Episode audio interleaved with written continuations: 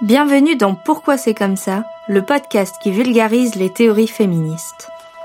C'est Charles et Gigi qui vous emmèneront en balade dans les rues de la ville pour y décoder la place des femmes et des minorités de genre. Ensuite, elles tenteront de répondre à cette fameuse question que tout le monde s'est déjà posée. Pourquoi la file des toilettes est plus longue chez les femmes?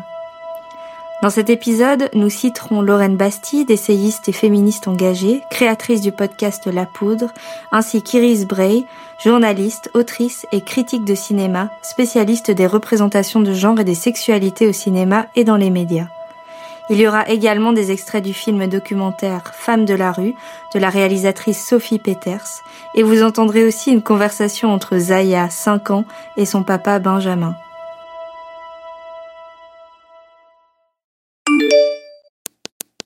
Je suis à la guingette euh, du cinquantenaire ici et je viens d'aller aux toilettes.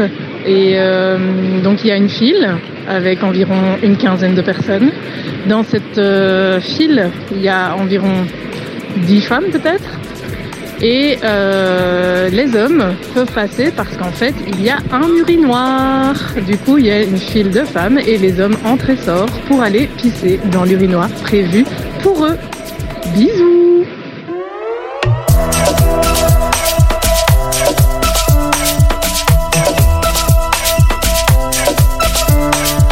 Pourquoi c'est comme ça? Le podcast qui vulgarise les théories féministes. Dans cet épisode, on va analyser comment le genre organise les déplacements et l'utilisation de l'espace par chacun et chacune. Nous avons toutes et tous déjà fait un trajet à pied dans la rue. Une petite balade qui n'a l'air de rien. Mais levons un peu les yeux sur qui occupe la place dans nos espaces publics. Alors vous commencez à voir quelque chose?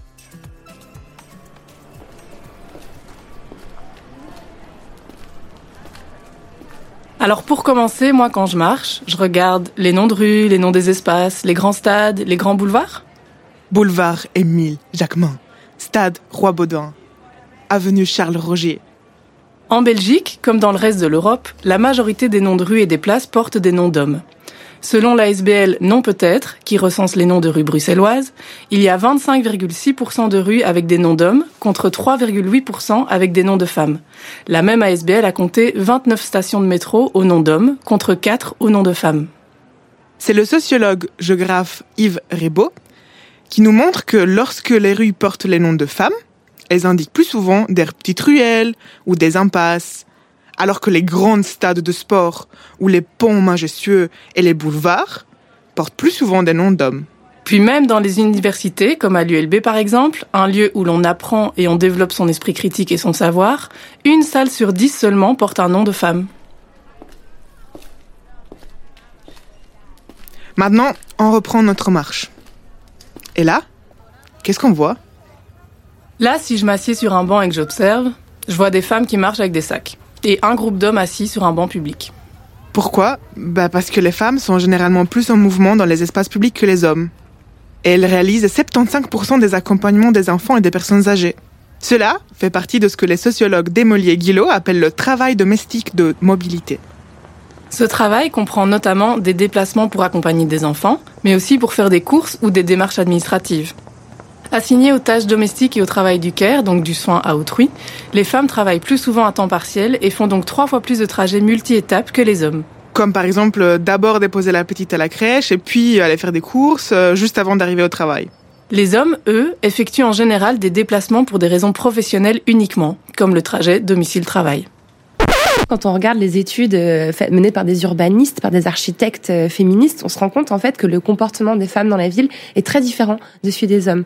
On observe que bien souvent les femmes sont en train de fuir, en train de relier un point A à un point B, alors que les hommes s'autorisent beaucoup plus volontiers à stationner, voire à flâner. La flânerie, c'est un privilège euh, masculin. Les trajets effectués dans l'espace public reflètent clairement la division sexuée du travail. Cette division du travail entraîne que les femmes sont plus souvent en mouvement dans l'espace public et que les hommes sont plus souvent statiques et occupent plus les bancs publics ou les entrées des immeubles. Mais on est d'accord que des mecs statiques, ça crée pas vraiment un espace confortable pour les femmes. Les hommes, ils prennent de l'espace dans la rue, là où les femmes ne font que passer. Oui, on peut les voir aussi quand on passe devant des lieux de loisirs, financés par l'État, comme les terrains de basket ou de foot. ben, Ce sont des lieux qui sont censés accueillir les jeunes, sauf que 95% de ces jeunes sont des garçons.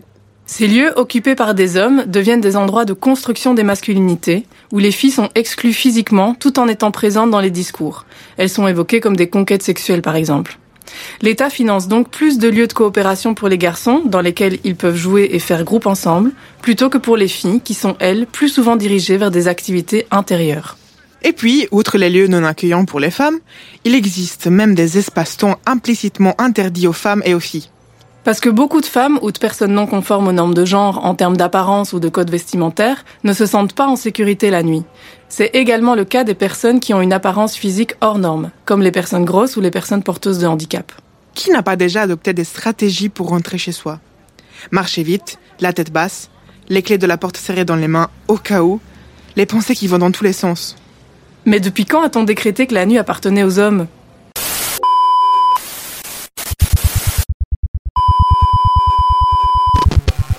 Harcelé, insulté, c'est ce qui ressort d'un film réalisé par une jeune femme qui s'est promenée dans certains quartiers de Bruxelles. On peut parler de cauchemar tant les interpellations sont agressives, choquantes. C'est la première question que la fille se pose, c'est moi, c'est quelque chose que moi j'ai fait, euh, c'est mes vêtements, c'est quelque chose que, que je fais, je sais pas verre ensemble ou quoi Non, merci. Chez moi à la maison, bien sûr, pas dans un café. L'hôtel, le lit, tu connais direct. Vous comprenez pas Je veux pas. Si tu me donnes envie, c'est normal, non Alors, petit fait Petit fait fesse. Chienne. Salaud.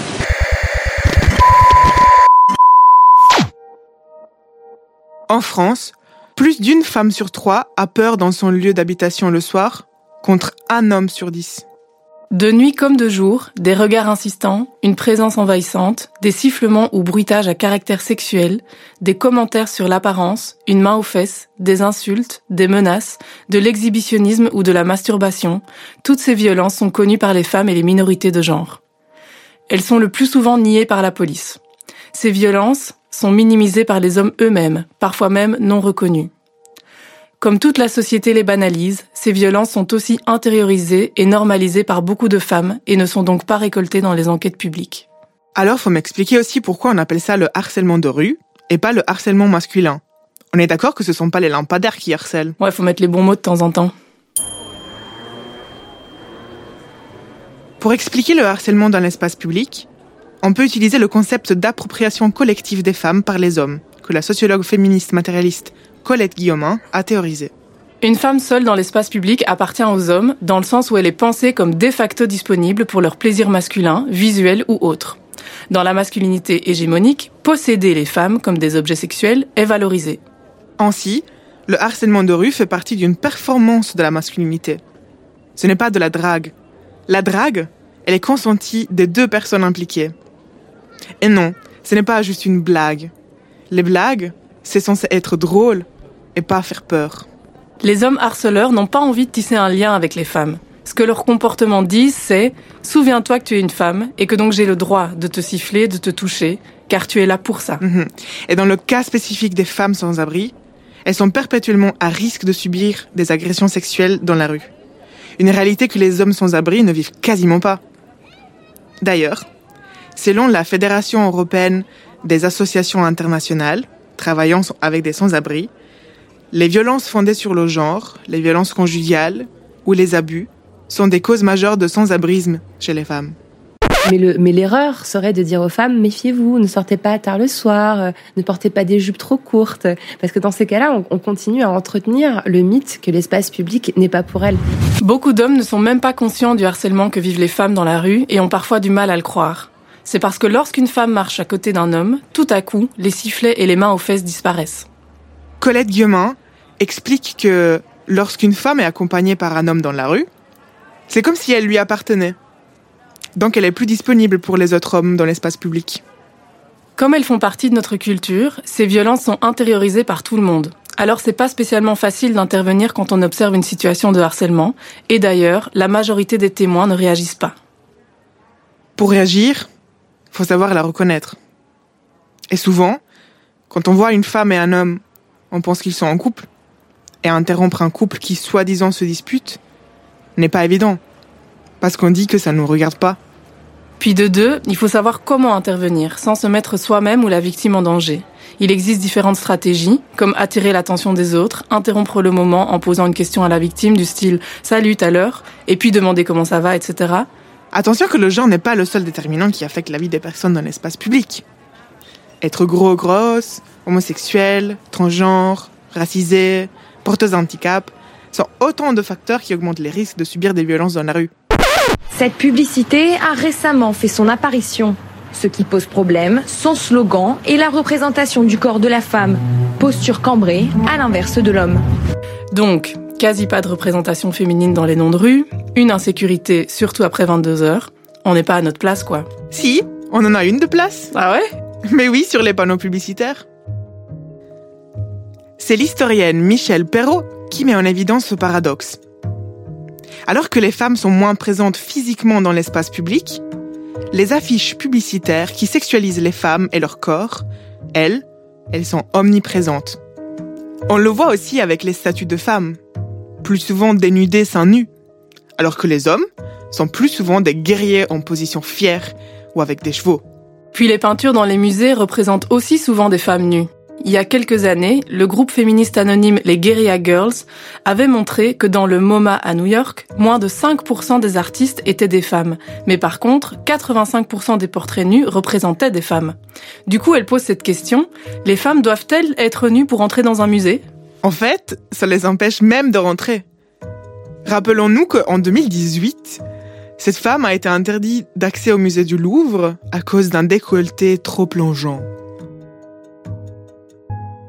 Le male gaze, c'est un concept qui est théorisé par Laura Mulvey en 1975, qui explique que nous, spectateurs, spectatrices, on s'identifie au regard de la caméra, qui est le relais du regard du héros qui prend du plaisir en regardant des femmes comme des objets. Dans le cinéma, on a beaucoup vu les femmes être des objets de désir et pas des sujets de désir. On a appris à les prendre du plaisir à les regarder en les objectifiant, c'est-à-dire en les regardant comme objets et en les dominant.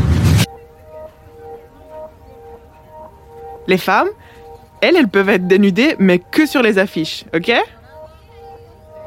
Ces affiches, ces peintures, ces statues ont un rôle important dans l'objectification des femmes. Répéter quotidiennement ce message donne l'illusion qu'un homme a le droit de posséder une femme, pour son plaisir personnel, et sans considérer ce qu'en pense euh, la femme en question. Donc, d'un côté, on a ces images hypersexualisées des femmes, et de l'autre, ces mêmes femmes physiquement présentes sont appelées à contrôler leur apparence pour ne pas être trop aguicheuses et attiser le désir. Elles deviennent alors fautives d'exister dans l'espace public alors qu'elles y sont agressées. Par exemple, une femme torse nu en rue se fera tout de suite remettre à sa place, tandis qu'un homme torse nu ne subira pas la même violence. Même téton, différentes valeurs. On l'a toutes et tous déjà vu, le mec bourré qui se retrouve torse nu après huit pintes de bière. Une femme qui fait ça, qu'est-ce qu'on en pense? Et surtout, qu'est-ce qu'elle risque?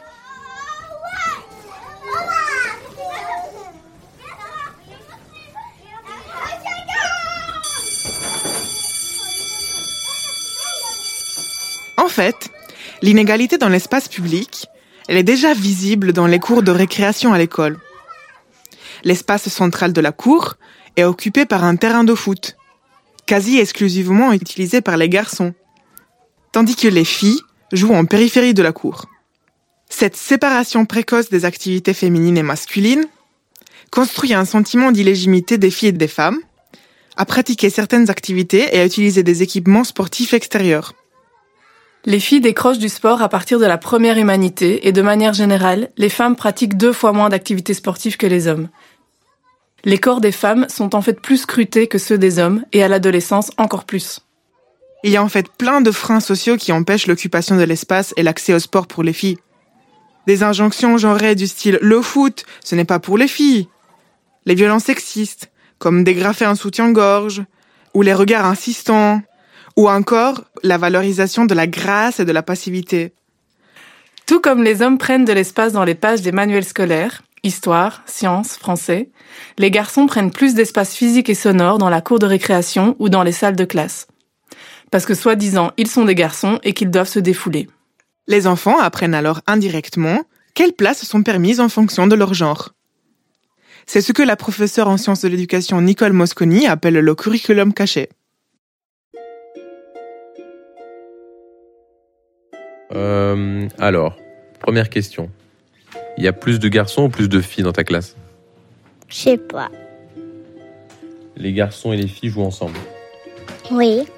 Ils jouent à quoi Parfois au foot. Hmm, ben, je sais pas vraiment tous les jeux. Ils jouent au foot? Toi aussi tu joues au foot? Non.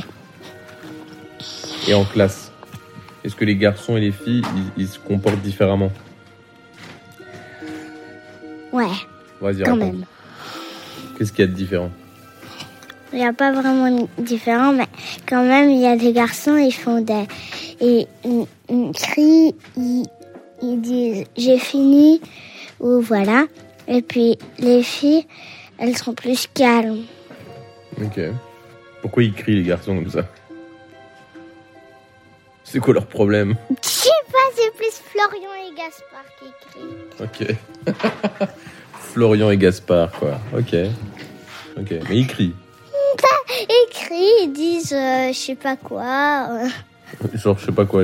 J'ai envie qu'on me remarque ou quoi Euh, non, ils disent. euh, ils font une remarque ou voilà, et, et ils inventent quelque chose comme ça, ça, ça fait rigoler la classe. Je crois que leur but c'est de faire rigoler la classe. Hum, Ok. C'est des rigolos, quoi. Il faut toujours les clowns.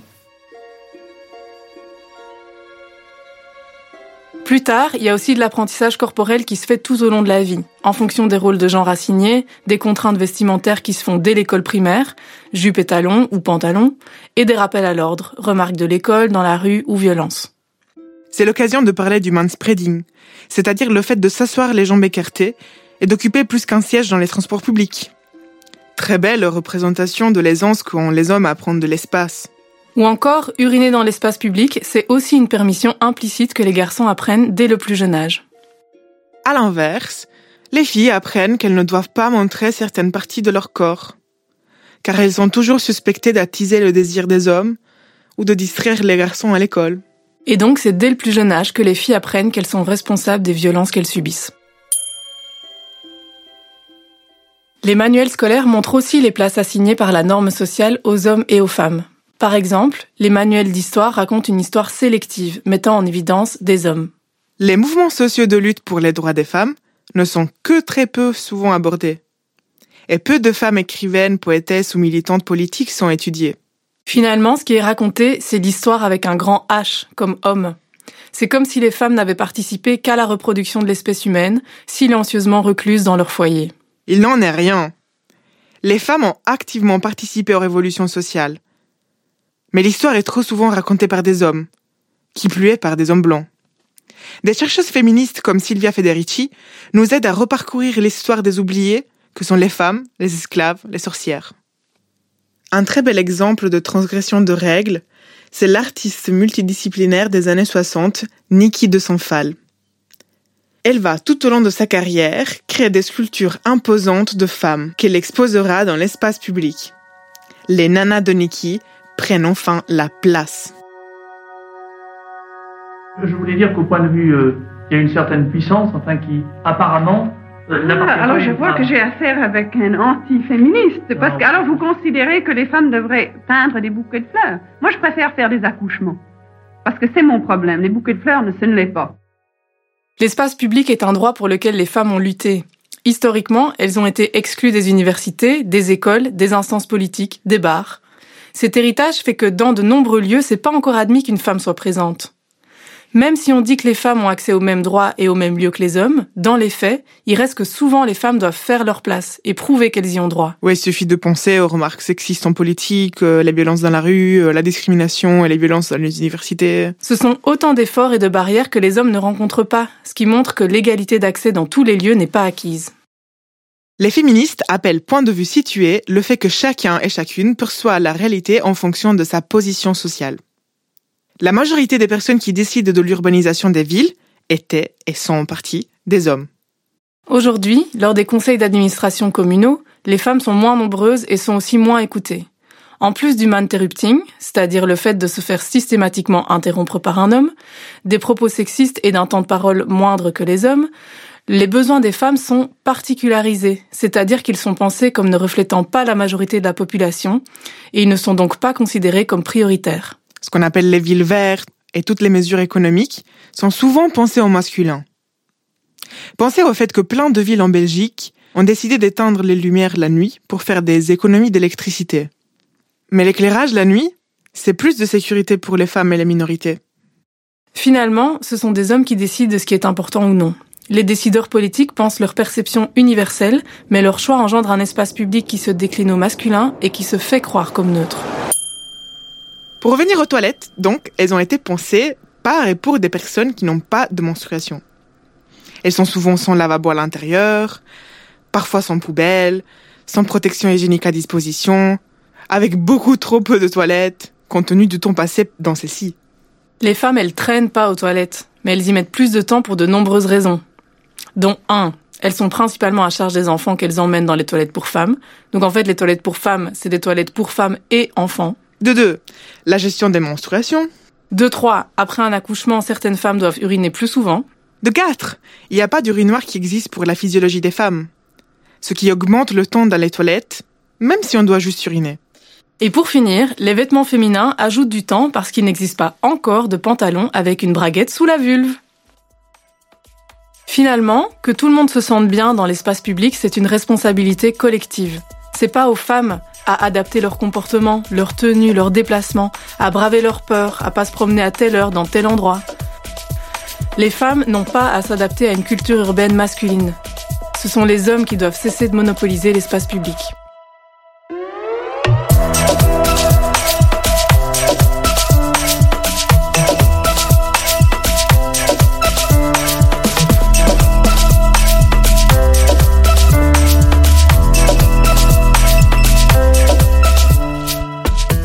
De Charline Marbet, Diada Ferrero, Lise Mernier et Laurence Denaring. Produit par Corps Écrit et Supernova Film Lab. Avec les soutiens de l'Institut pour l'égalité des femmes et des hommes, de la politique fédérale de l'égalité des genres, de la Fédération Wallonie-Bruxelles et de la Loterie nationale. Réalisé par Laurence Denaring, écrit par Charline Marbet, Diada Ferrero et Lise Mernier. Prise de son et musique originale, Loïc Le Foll.